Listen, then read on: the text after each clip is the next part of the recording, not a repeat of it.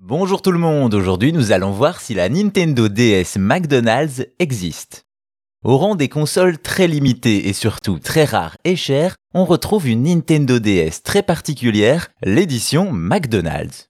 Quand on voit cette console, on a de quoi rester perplexe. D'apparence, il s'agit d'une DSi tout à fait normale, noire avec son capteur photo et ses deux écrans. Cependant, un détail n'échappe pas au regard, un grand M évocateur sur la coque. Et autant vous dire que presque n'importe qui reconnaîtrait ce symbole, et pour cause, il s'agit du logo d'une des plus grandes chaînes de fast-food au monde, et peut-être même la plus connue, McDonald's.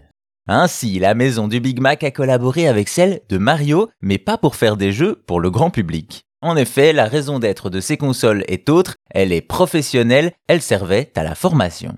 McDo et Nintendo ont donc conclu un accord pour que la firme nippone crée des programmes de formation des employés sur DS et c'est ainsi qu'est née cette DS McDonald's distribuée aux équipes japonaises. Une console qui est collector tout autant que les programmes sont mystérieux, du moins jusqu'en 2020, année où l'on parvient enfin à passer le mot de passe d'une de ces cartouches grâce à Cody38, un collectionneur français. On découvre alors le mystérieux programme ECDP qui commence par une sorte de trailer mêlant images de gameplay et prise de vue réelle, des frites, des burgers, pas de doute, ici on est bien chez McDonald's.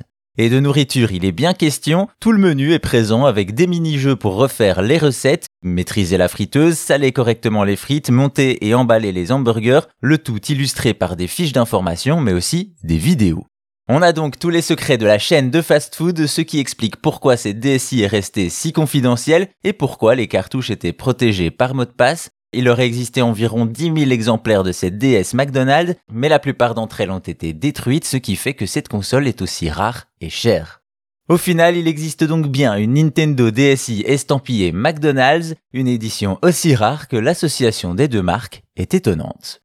Et si vous voulez plus d'anecdotes sur l'histoire et la culture du jeu vidéo, abonnez-vous à Chose à savoir gaming sur votre appli de podcast préféré. Merci à vous, portez-vous bien et à bientôt pour d'autres choses à savoir.